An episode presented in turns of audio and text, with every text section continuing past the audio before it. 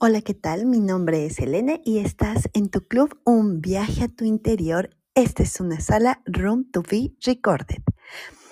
Hablaremos de las consecuencias del ego.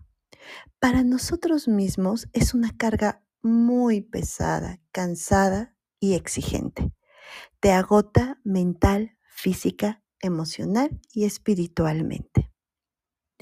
Aquí van siete consecuencias que tal vez ya te habías dado cuenta y habías identificado. O tal vez no. La primera, el luchar con y contra los que nos rodean para imponer nuestras ideas, de verdad es agotador y merma todas tus relaciones personales y laborales y familiares.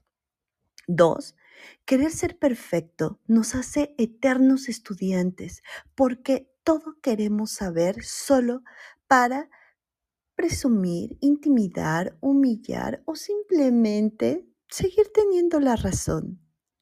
Tres, tenemos tantos juicios para los demás como los tenemos para nosotros y eso te esclaviza porque siempre vas a estar al pendiente del qué dirán para que no te critiquen igual como tú criticas. Cuatro, lastimamos a las personas sin darnos cuenta.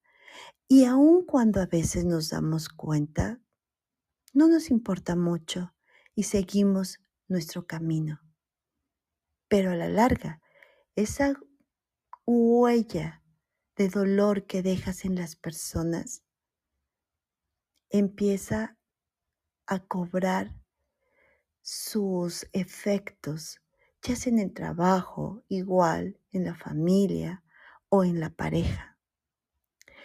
Cinco, nos gusta que nos halaguen y nos consientan y tengan atenciones para con nosotros, pero nosotros no pensamos en los demás.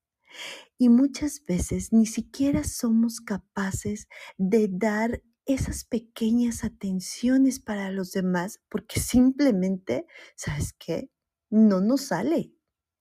Seis, nos cuesta expresar nuestras emociones porque creemos que nos veremos débiles y no, ¿cómo vamos a permitir eso?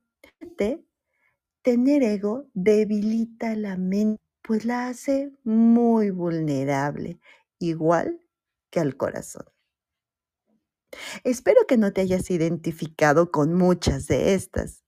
¿Qué nivel de ego tienes hoy? Muchas gracias por estar. Atrévete a ser tú.